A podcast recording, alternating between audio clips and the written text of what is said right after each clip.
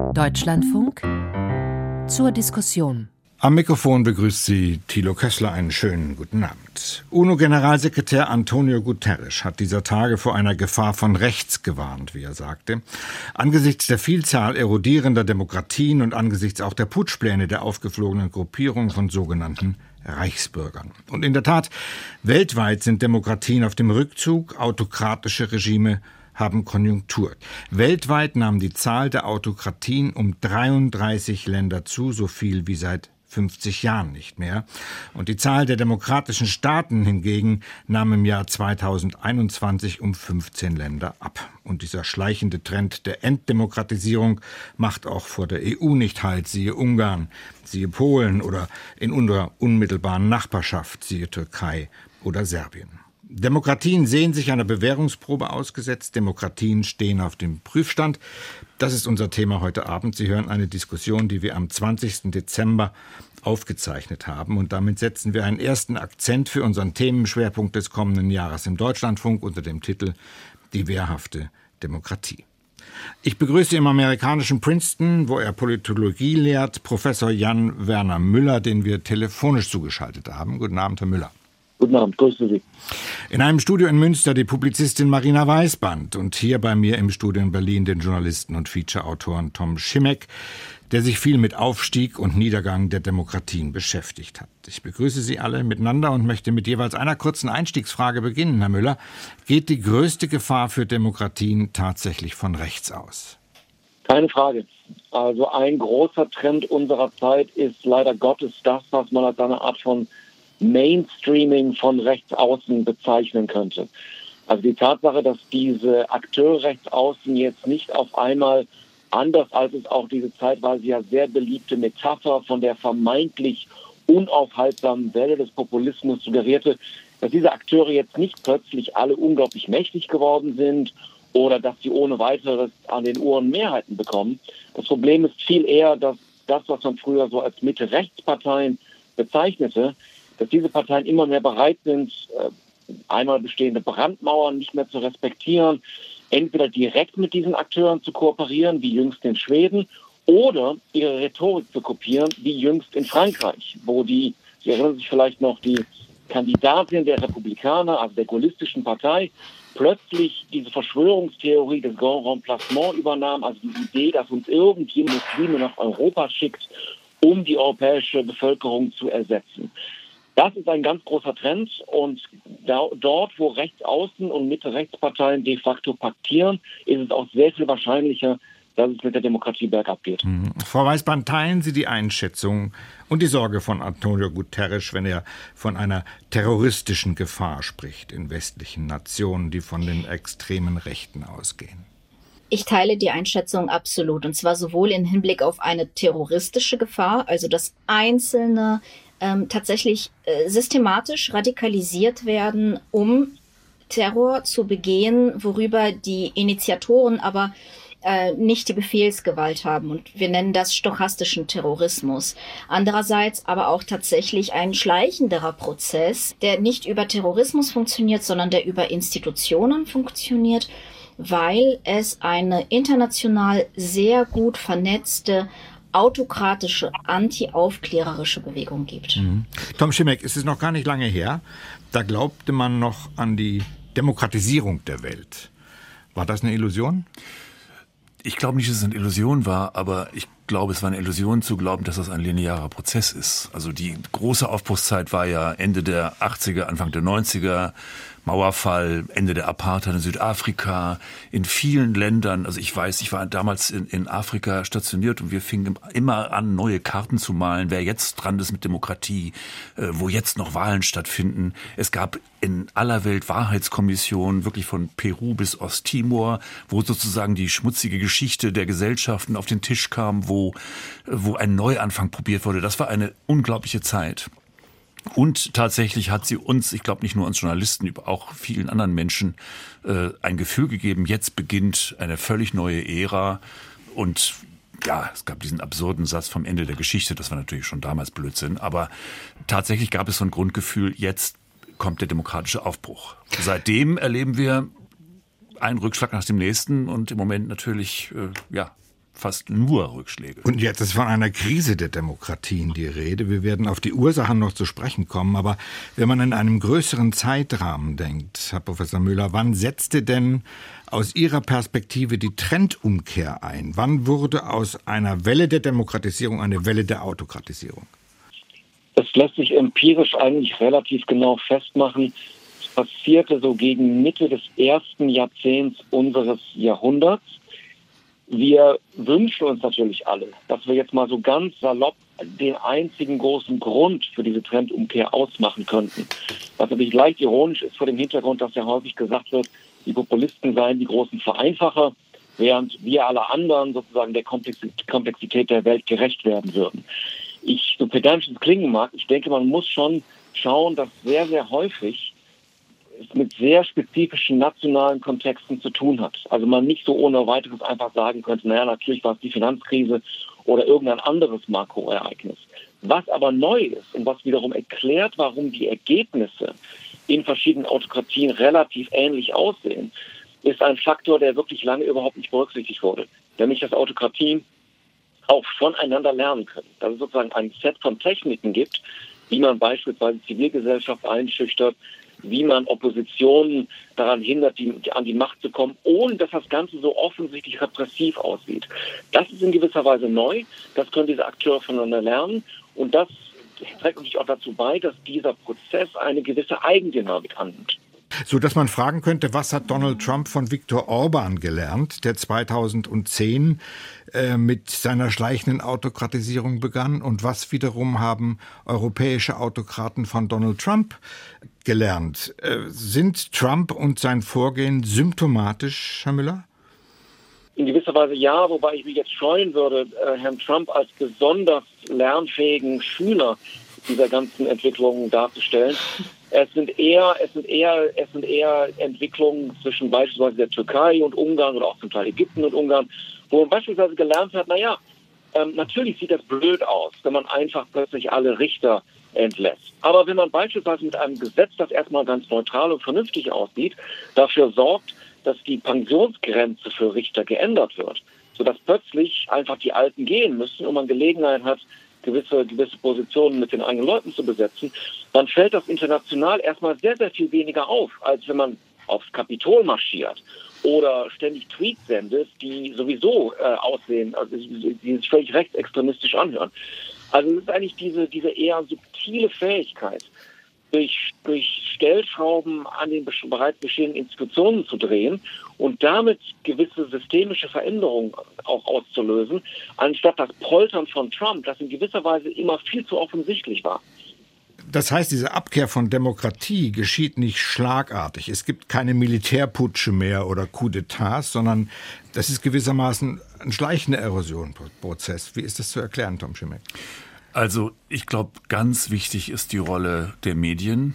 Da müssen wir Journalisten uns äh, natürlich an die eigene Nase fassen. Also das sieht man ja in, in all diesen Staaten. Das haben wir schon bei Berlusconi gesehen in den 90ern, der ja nun Medienbesitzer war und äh, über Fernsehen und seine Zeitungen und dann später auch über die Gleichschaltung des öffentlich-rechtlichen Rundfunks, als er dann an der Macht war, äh, das gemacht hat. Man hat es in Polen gesehen, man hat, sieht das bei Orban. Also ich glaube, es gibt kaum ein gedrucktes Medium mehr, was nicht von einem Orban-Kumpel herausgegeben wird. Äh, Radio und Fernsehen sind ohnehin gleichgeschaltet. Und in den USA haben wir natürlich das auch erlebt. Also seit ich würde sagen Mitte der 90er mit Fox News, also mit dem Murdoch-Imperium, schlimmer noch mit Talk Radio, was halt auch wirklich ein, ein, ein Stilbruch war. Also ein völlig neuer Journalismus, der vom Zorn getrieben war, der jeden Tag eine neue Portion Wut erzeugte.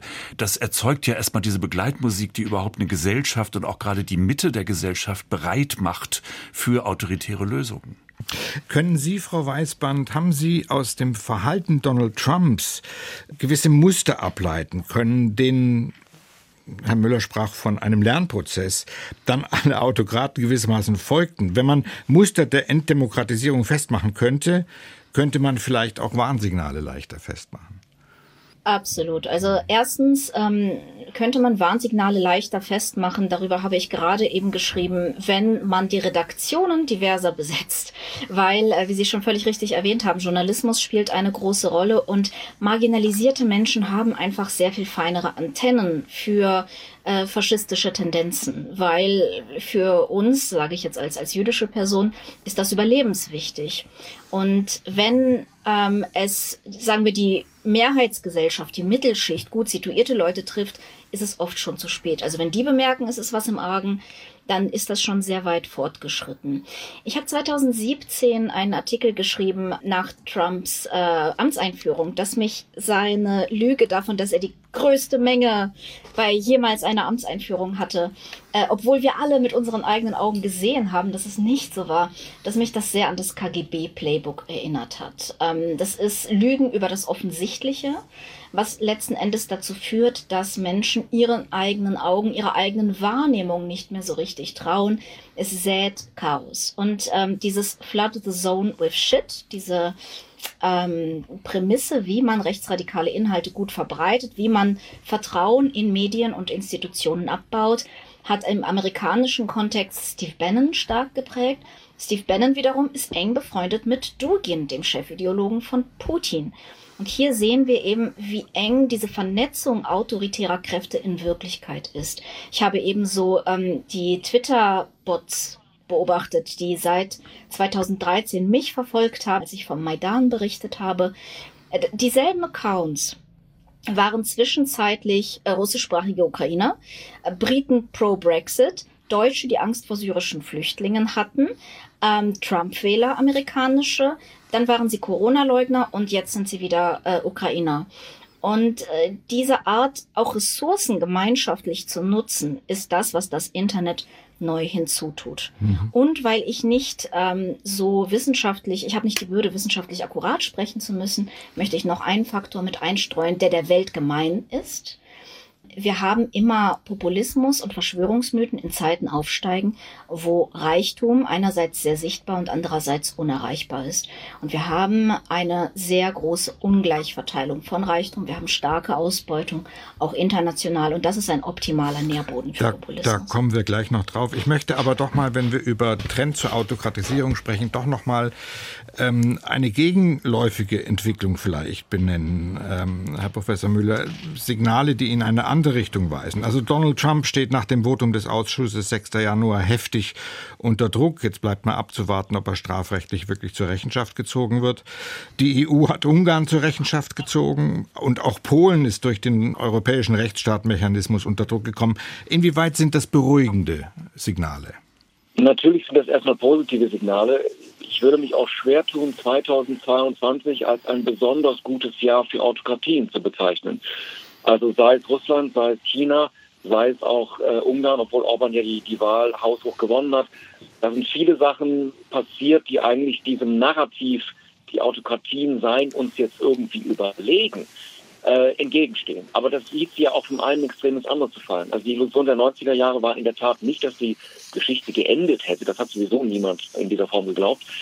Aber eine Schlussfolgerung war schon, die Autokratien sind uns in gewisser Weise systematisch unterlegen, eben weil sie nicht lernfähig seien. Und also die, die Herrscher, die wissen dann gar nicht mehr, was in ihrer eigenen Gesellschaft vorgeht. Sie, sozusagen, sie schneiden sich systematisch ab von, äh, von Neuerungen. Keiner traut sich irgendwas zu sagen, was dem Herrscher nicht gefällt. Das waren ja landläufige Erzählungen über das Ende der Sowjetunion. Und die waren ja auch nicht falsch, aber sie haben halt zu der Annahme geführt, dass Autokratien früher oder später alle automatisch von selber zugrunde gehen. Und das ist nach wie vor eine Illusion. Es wäre aber jetzt auch völlig falsch zu sagen, okay, jetzt nehmen wir das andere, das andere, das Gegenteil an. Die seien uns jetzt alle automatisch überlegen oder würden sozusagen ständig unglaublich innovativ sein, was ihre Herrschaftstechniken angeht. Nein, wie immer in der Politik es ist ein kompliziertes Grau in Grau. Man muss immer genau hinschauen, so pedantisch das auch, auch, auch klingen mag. Und natürlich gibt es auch positive Signale.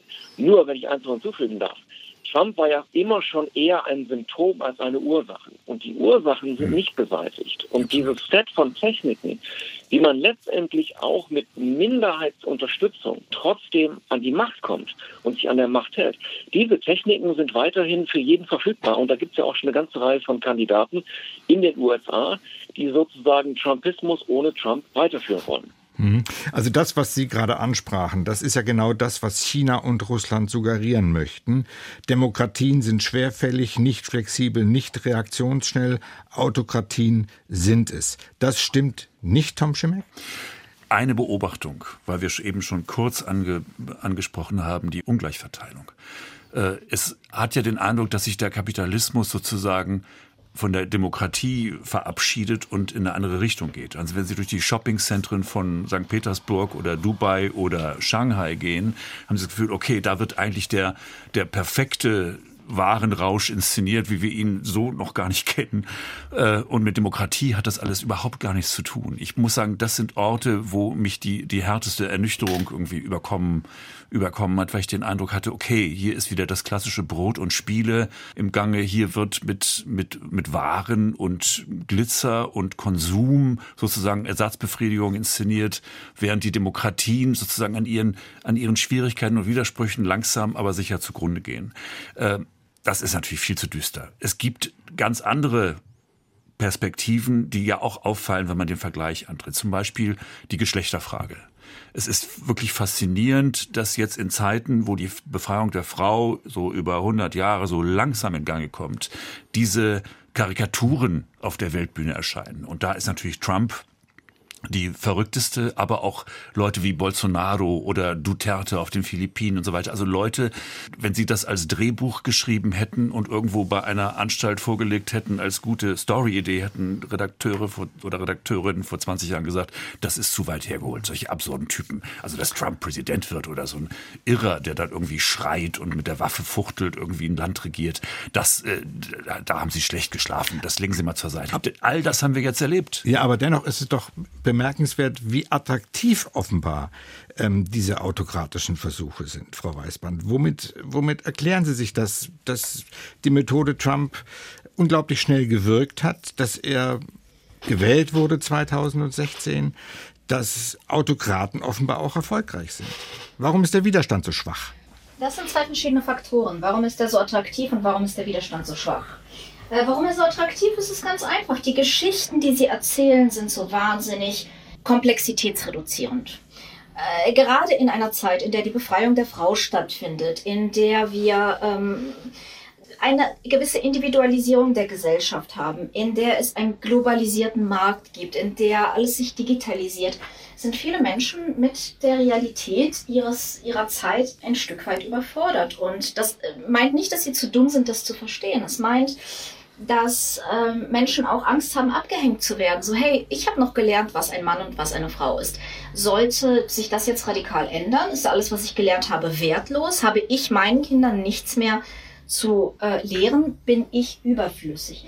Dieses Gefühl von, ich habe eigentlich keine Kontrolle, ich bin eigentlich überflüssig, ich muss jeden Morgen zur Arbeit, wo ich nichts zu sagen habe, wo ich nicht über meinen eigenen Arbeitsprozess bestimme, und äh, ich, ich kann eigentlich nur versuchen, hier zu überleben, aber ich habe nicht wirklich Kontrolle über irgendwas.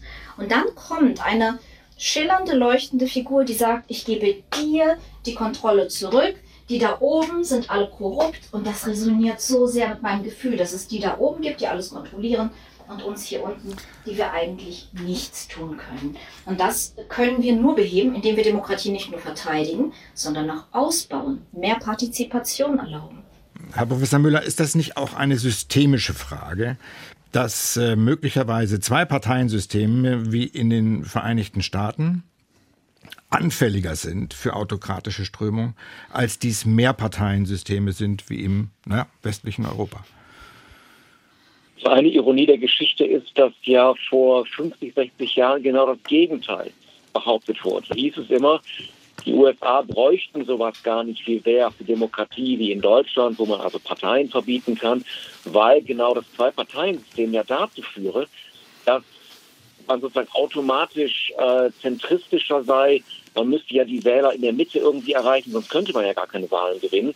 Also müssten sich auch diejenigen, die vielleicht eher ungewöhnliche Ideen hätten oder gar auf irgendeine Weise extremistisch sein, müssten sich irgendwie in die beiden großen Parteien einfügen, würden dadurch auf quasi automatischerweise moderater.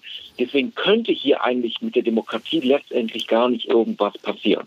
Also diese Erzählung, dieser Mechanismus ist auf den ersten Blick genauso plausibel. es hängt natürlich immer von ganz, ganz vielen anderen, anderen Faktoren ab. Und Herr Schimmeck hat schon die, hat schon die, die Medien erwähnt. Was in den USA passiert ist, ist ja in der Tat etwas immer noch weltweit Ungewöhnliches. Also das ist durch die Deregulierung von Kabelfernsehen und Radio einfach eine Art von Gegenöffentlichkeit in den 80er, 90er Jahren entstanden ist, dann sozusagen die sozialen Medien nochmal oben drauf gesattelt haben, was aber wirklich etwas ist, was es in dieser Weise, in dieser extremen Weise nur in den USA gibt. Frau Weißmann hat die ökonomischen Faktoren erwähnt, äh, bekanntermaßen äh, stagnieren für sehr, sehr viele Leute, die Einkommen seit mindestens Anfang, Anfang der 80er Jahre. Das sind ja nochmal ganz, ganz andere Faktoren. Deswegen denke ich, sollte man auch ein bisschen zurückschrecken vor der Idee, naja, wenn wir die Institutionen nur richtig hinbekommen oder sozusagen äh, fast schon technokratisch gedacht, wenn wir das irgendwie sozusagen äh, Autokratie sicher gestalten, sei es durch äh, Parteiengesetze, sei es durch äh, Wahlverfahren und so weiter, dann kann eigentlich gar nichts passieren. Also das fürchte ich ist letztendlich auch eine Illusion. Äh, man muss schon auch wirklich an die Sachprobleme ran. Sie haben den Deutschlandfunk äh, zur Diskussion. Unser Thema Bewährungsprobe Demokratien auf dem Prüfstand. Wir sprechen mit Jan Werner Müller, Politologe an der Princeton University in den USA, den wir aus technischen Gründen leider nur telefonisch zuschalten können. Wir sprechen mit Tom Schimmeck, freier Journalist und Featureautor und mit Marina Weißband, der Publizistin in Münster. Ich habe vorhin erwähnt, ähm, dass möglicherweise Mehrparteiensysteme wie in Westeuropa resilienter sind als die Systeme in Osteuropa oder in den Vereinigten Staaten. Seit den Wahlen in Italien und Frankreich kann man das aber, glaube ich, auch nicht mehr so sagen. Das kann man nicht sagen. Und wenn wir uns die eigene Geschichte Deutschlands angucken, kann man das schon gar nicht sagen. Wir haben das ja alles schon beim ersten Demokratieversuch erlebt, äh, wie auch ein Mehrparteiensystem mit ziemlichem Tempo äh, im Faschismus endet. Ich glaube, dass der Kern ist ja, wenn man ein bisschen die Untersuchungen liest, also wie Demokratien sterben, äh, dass der Angriffspunkt ja tatsächlich die Mitte ist. Und wenn man sich anschaut, was zum Beispiel beim Brexit passiert ist, was bei Trump passiert ist, was in vielen anderen Ländern äh, passiert, während die Demokratie schwere Zeiten hat, ist es äh, diese Erosion der Mitte. Und das ist zum einen, worüber wir schon gesprochen haben, zum Beispiel die irritierten Männer, die sich, äh, wie Frau Weißband schon sagte, nicht mehr wissen, was sie wert sind. Und ich glaube, da müssen wir jetzt zurückkommen, auch zur Ökonomie, natürlich die Enttäuschung. Die enorme Enttäuschung der ich mag das Wort abgehängten überhaupt nicht, aber der Menschen, die das Gefühl haben, äh, dass ihnen das Leben nicht das bietet, was sie sich davon versprochen haben. Und da gehe ich mal in das Land kurz zurück, äh, wo ich eine Zeit lang gelebt habe und dessen Demokratisierung ich sozusagen am Anfang erleben durfte, Südafrika. Bis heute nach den Statistiken der Welt das ungerechteste Land. Eine unglaubliche Aufbruchsstimmung schon vor sehr vielen Jahren, nämlich auch Ende der 80er, Anfang der 90er, äh, die weltweit gefeierte Wahl dort von Nelson Mandela. Und heute haben sie immer noch die gleiche Partei an der Macht, den African National Congress. Und es ist, glaube ich, einer der, einer, einer der korruptesten Haufen, die sie, die sie auf der Welt finden können. Bleiben wir nochmal bei der, bei, der, bei der Symptomatik, Herr Professor Müller. Äh, Tom Schimmeck hat gerade die Erosion der Mitte genannt. Frau Weißband hat das Thema Ungleichheit genannt. Wie sieht es mit, mit demografischen Entwicklungen aus? Was sind die Faktoren, die Autokraten in die Hände spielen? Also unser Kollege Adam Schaworski hat kürzlich in einem wichtigen Buch über Krisen der Demokratie darauf hingewiesen, dass eine Sache wirklich neu ist, nämlich dass in vielen Ländern heute Mehrheiten davon überzeugt sind oder davon ausgehen, dass es ihren Kindern in der Zukunft schlechter gehen wird. Das ist wirklich auch im Vergleich mit dem 20. Jahrhundert etwas Neues. Daraus folgt natürlich, dass plötzlich bei Wahlen sehr viel auf dem Spiel steht. Und diese Autokraten sind ja sehr gut darin, Gesellschaften zu spalten und zu sagen, ihr seid entweder für uns oder gegen uns. Also irgendwelche Zwischentöne gibt es dann nicht mehr. Und wenn man immer das Gefühl hat, okay, Wahlen sind nicht einfach Veranstaltungen, wo, naja, einmal gewinnen die einen, dann gewinnen die anderen, aber alle können ja sozusagen auch mit Verlusten leben. Wir haben ja auch gerade in den USA sehr deutlich erfahren, wie wichtig auch die Rolle des Verlierers in Demokratie ist. Wenn diese Logik so nicht mehr stimmt und wenn plötzlich es immer ums Ganze geht und die Verlierer das Gefühl haben, aha, es wird langfristige Folgen nicht nur für uns, sondern auch für Kinder und Kindeskinder geben, dann sozusagen äh, sind die Gefahren natürlich größer, dass Leute sagen, na ja, ich finde den Trump eigentlich gar nicht so gut und ich merke schon, dass der so manche Sachen macht, die ich irgendwie schon für suspekt halte. Aber wenn es eine Logik ist von für uns oder gegen uns und es steht so viel aus dem Spiel, dann sind vielleicht Menschen auch eher bereit zu sagen, na ja, dann drücke ich doch mal beide Augen zu und wähle den halt doch nochmal. Das ist, denke ich, ein ganz wichtiger Faktor, der zumindest in vielen Ländern auch eine Rolle spielt. Mhm. Welche Rollen spielen, spielen Krisen? Wir leben in einer Zeit äh, multipler Krisen, Frau Weißband. Pandemie, Krieg. Äh, spielen Krisen Autokraten und autokratischen Entwicklungen in die Hände? Natürlich, völlig. Ich meine, alle Leute, inklusive mir, sind überfordert von der Multitude der Krisen, de denen wir uns gegenüber sehen. Und ich kann auch nicht in Abrede stellen, dass wir tatsächlich ein System haben, das teilweise keine Antworten auf diese Krisen hat. Also es ist ja nicht so, dass Autokraten sich hinstellen und sagen, ich mache alles besser und in Wirklichkeit gibt es aber die Guten und die wissen in Wirklichkeit, wie man alles besser macht, sondern wir haben auf der anderen Seite ein System, das sehr etabliert ist und das nicht unbedingt mit neuen Rezepten aufwarten kann. Also nur mal als Beispiel. Wir haben im Zuge der Klimakrise massivste Migrationsbewegungen zu erwarten. Das wird in keiner Weise geframed. Das wird von der Rechten benutzt, um Angst zu machen. Mhm. Das wird von der Mitte aber nicht thematisiert. Wir bereiten uns nicht darauf vor. Wir treffen keine Vorkehrungen und wir haben keine politische Vision, die kommuniziert wird, wie wir dem begegnen. Das heißt, es ist in Wirklichkeit auch eine Systemkrise, weil ähm, zum Beispiel unsere deutsche Demokratie äh, die Möglichkeiten der Digitalisierung überhaupt nicht in dem Maße für sich nutzt um das System zu erweitern, um mehr Rückkopplung äh, sich zu holen, um äh, unsere Expertise unserer Bürgerinnen für die Lösung dieser Krise, wie Pflegekrise. Wer hat da mehr Expertise als die Pflegenden? Wo werden sie verbindlich befragt? Wo sind die Bürgerräte zum Thema Klima, die verbindliche Ergebnisse produzieren? Das wären Antworten, die sozusagen, da sind nicht die Autokraten schuld, sondern das ist auch unsere Verfehlung als Gesellschaft. Mhm. Ähm, Herr Professor Müller, das trifft das Thema so Verteilungskampf, Migration, das sind so Stichworte, die die Krisen kennzeichnen.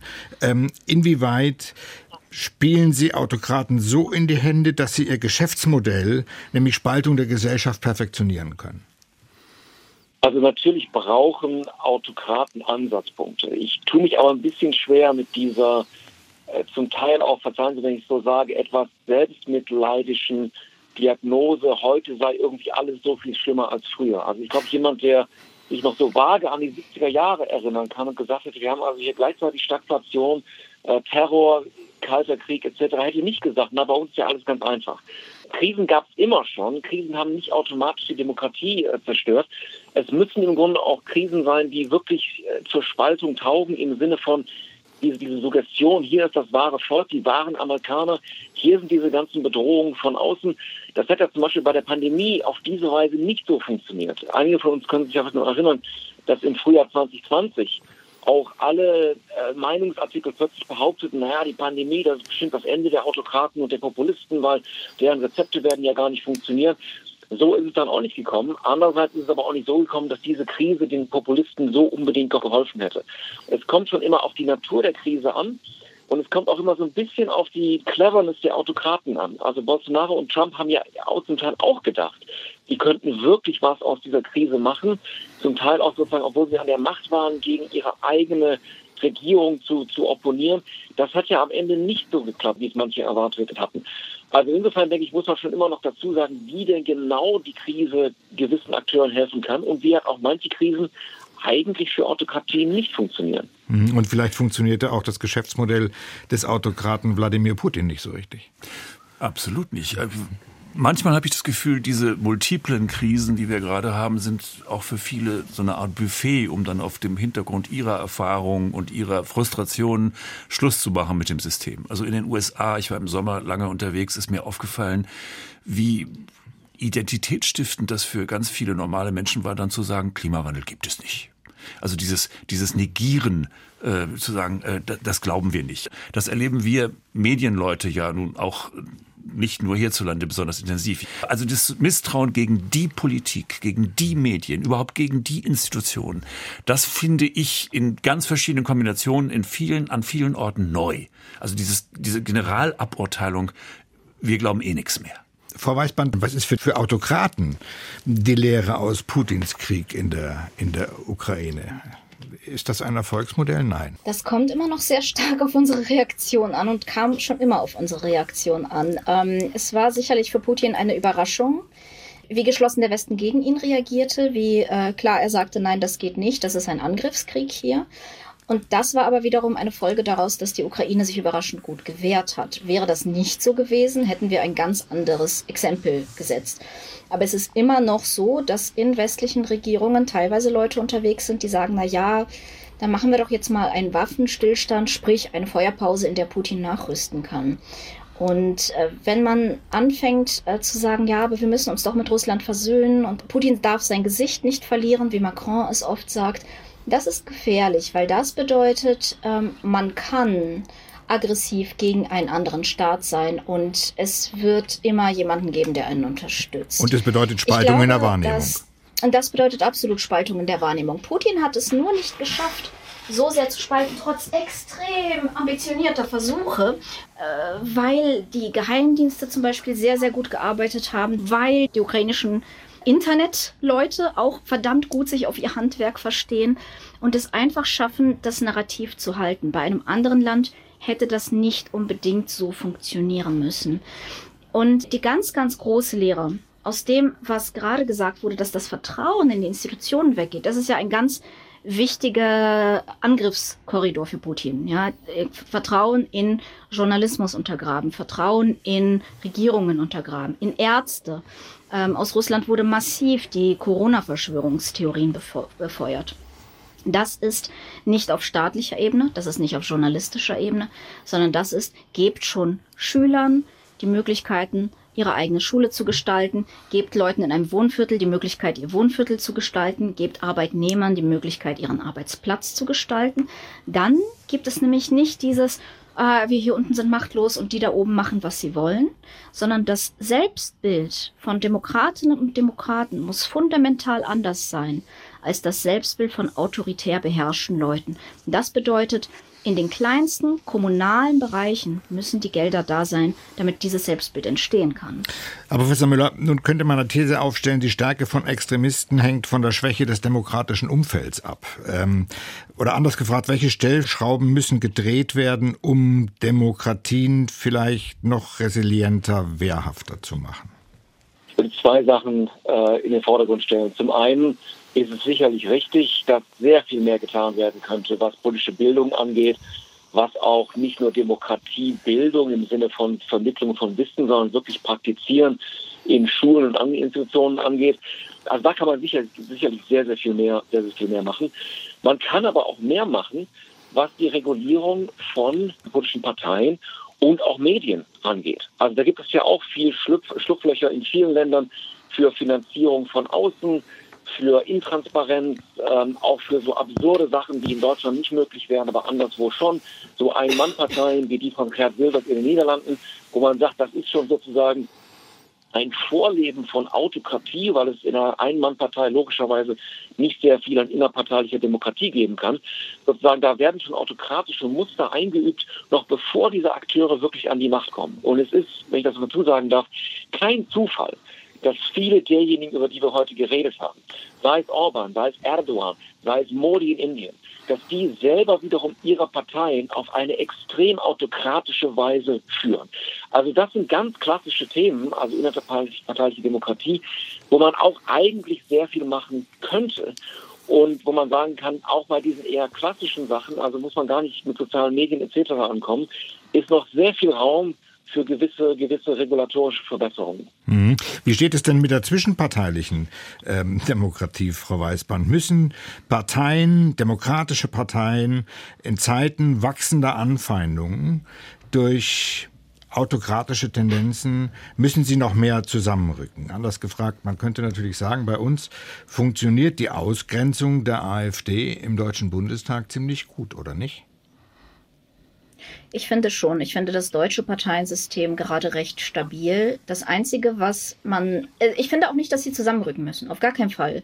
Ähm, denn wir haben ja tatsächlich Probleme, die wir lösen müssen. Und für diese Probleme gibt es tatsächlich verschiedene Lösungsansätze und verschiedene Menschenbilder.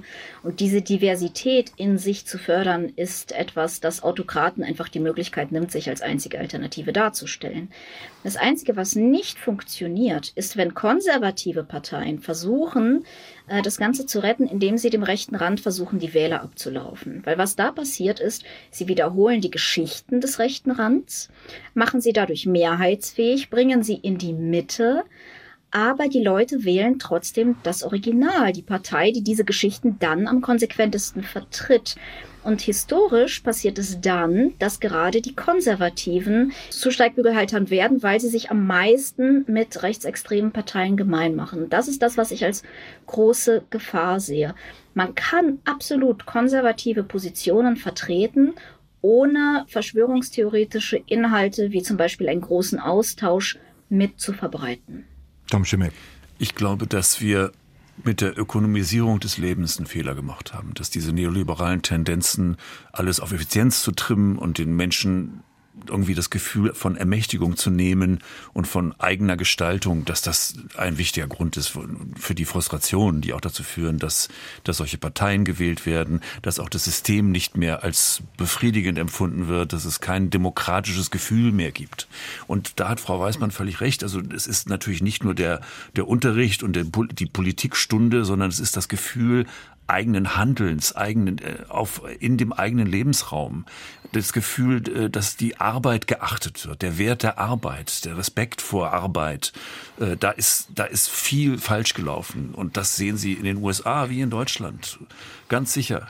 Ich glaube, dass wir da wieder wesentlich mehr Fokus drauf legen müssen, dass Menschen äh, selber das Gefühl haben, dass sie ihr, dass sie ihr Leben gestalten können und dass sie in einem, in einer Gesellschaft leben, in der sie ein, eine Stimme haben. Mhm. Sie haben die Rolle der Medien angesprochen, Herr Professor Müller. Ich möchte nochmal nachfragen.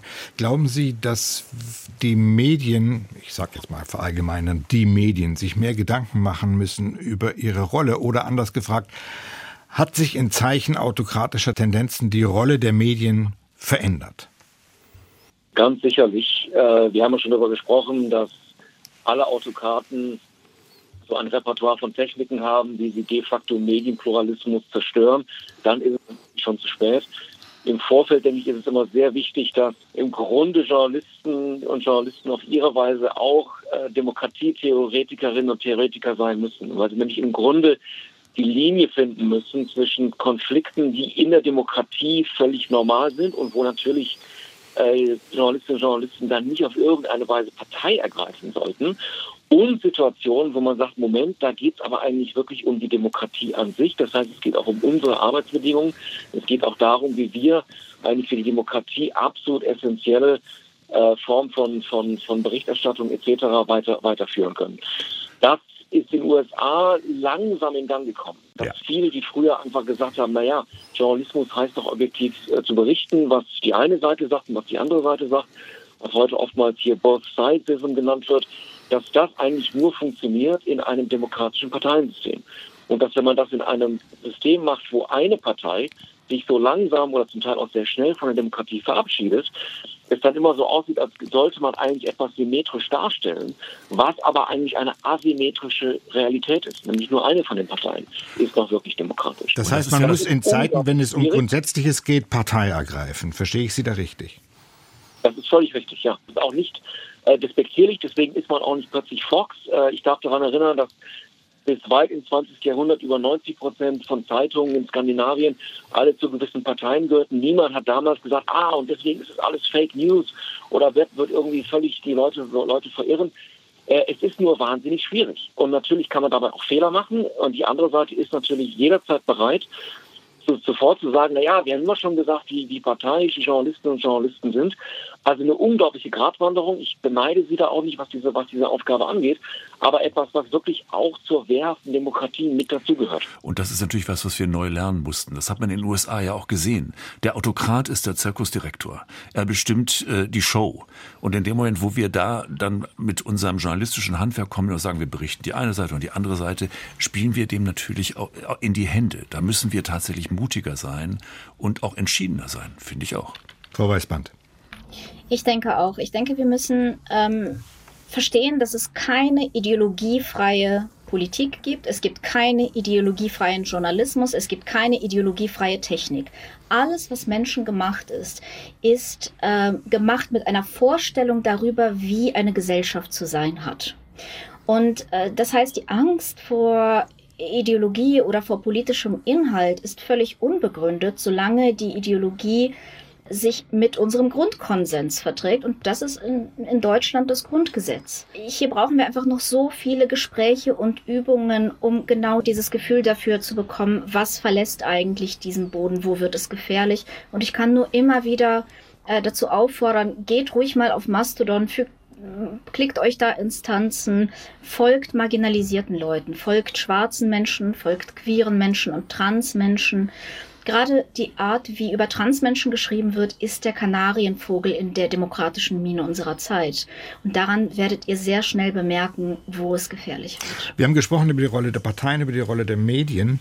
Was uns noch fehlt, Herr Professor Müller, ist die Rolle der Zivilgesellschaft. Was würden Sie sich wünschen, damit die Zivilgesellschaft sich stärker einmischt?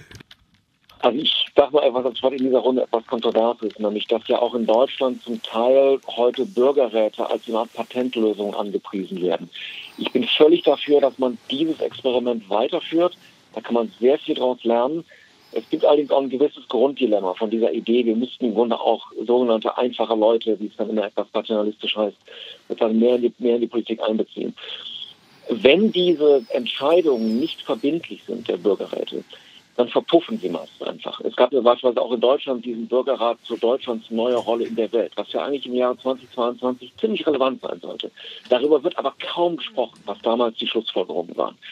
Wenn die Bürgerräte allerdings etwas machen, was verbindlich ist, wo dann auch die Parteien nicht mehr reinreden können, dann ist ein bisschen die Frage, ob das wirklich als legitim wahrgenommen wird. Und zwar wirklich nicht nur, weil man da nicht, nicht daran gewöhnt ist, sondern man mit guten Gründen eigentlich sagen kann, Moment, ich habe gar keine Chance daran teilzunehmen. Während ich bei Parteien immer noch, ich kann eintreten, ich kann mitreden, ich kann, ich kann bloggen, ich kann demonstrieren und so weiter.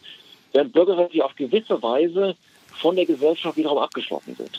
Also deswegen wäre ich mit dieser, mit dieser Rezeptur etwas vorsichtig, wenn man jetzt immer sofort sagt, naja, das ist sozusagen genau die Lösung, wie wir auch im weitesten Sinne Zivilgesellschaft, Bürgerinnen und Bürger mehr einbinden können. Das, das soll man, wie gesagt, weitertreiben, aber das ist jetzt nicht die Patentlösung zur Rettung der Demokratie. Was ist Ihr Rezept, Frau Weißband? Also erstens, es gibt ja ganze demokratietheoretische Abhandlungen darüber, wie zufällig gewählte Bürgerinnenräte tatsächlich eine repräsentative Rolle übernehmen können, besonders wenn sie von, äh, vom Bundestag zum Beispiel ein Mandat erteilt kriegen ähm, und wie sie dann auch äh, rezipiert werden. Mein Rezept, was ich seit acht Jahren beruflich mache, ist die Arbeit an der Basis, Arbeit in den Vereinen, in den Schulen, in den Kommunen, an den Unis und an den Berufsschulen. Sie haben ein Projekt zur Stärkung die, der Demokratie. Äh, genau, ich habe ein Projekt zur Stärkung der Demokratie und wir arbeiten praktisch daran, genau dieses Gefühl zu stärken. Ich bin Gestalter meiner Welt. Ich bin nicht ihr Konsument und ich bin nicht Opfer, sondern ich bin Gestalter. Tom Schimmeck. Ich glaube auch, also ich würde mich Herrn Müller anschließen, dass Gefahr von Bürgerräten und solchen Experimenten ist halt, dass man eigentlich sozusagen die Frustration von morgen organisiert, weil dann tatsächlich daraus vielleicht nichts folgt. Also ich zum Beispiel bin vor einigen Jahren in eine Partei eingetreten, weil ich dachte, okay, nach fast 40 Jahren als Journalist möchte ich auch nicht nur meckernd an der Kante stehen, sondern auch irgendwie mitmachen und auch dieses, dieses Erlebnis haben. Und ich finde das eine wichtige Erfahrung. Die Gewerkschaften sind äh, in vielen Ländern klein geredet worden oder kaputt gemacht worden. Äh, all diese Institutionen der der, der gemeinsamen Debatte und auch der, der Gegenwehr gegen, gegen Übermacht, gegen ökonomische Übermacht vor allem, die müssen gestärkt werden. Man braucht diese, diese klassischen Instrumente und die müssen wiederbelebt werden. Das war zur Diskussion im Deutschlandfunk. Bewährungsprobe. Demokratien auf dem Prüfstand war unser Thema. Es diskutierten Jan Werner Müller, Politologe an der Princeton University in den USA, Tom Schimmeck, freier Journalist und Marina Weißband, Publizistin. Eine Sendung, die wir am 20. Dezember aufgenommen haben. Am Mikrofon war Thilo Kössler. Ich wünsche Ihnen und uns einen angenehmen Abend.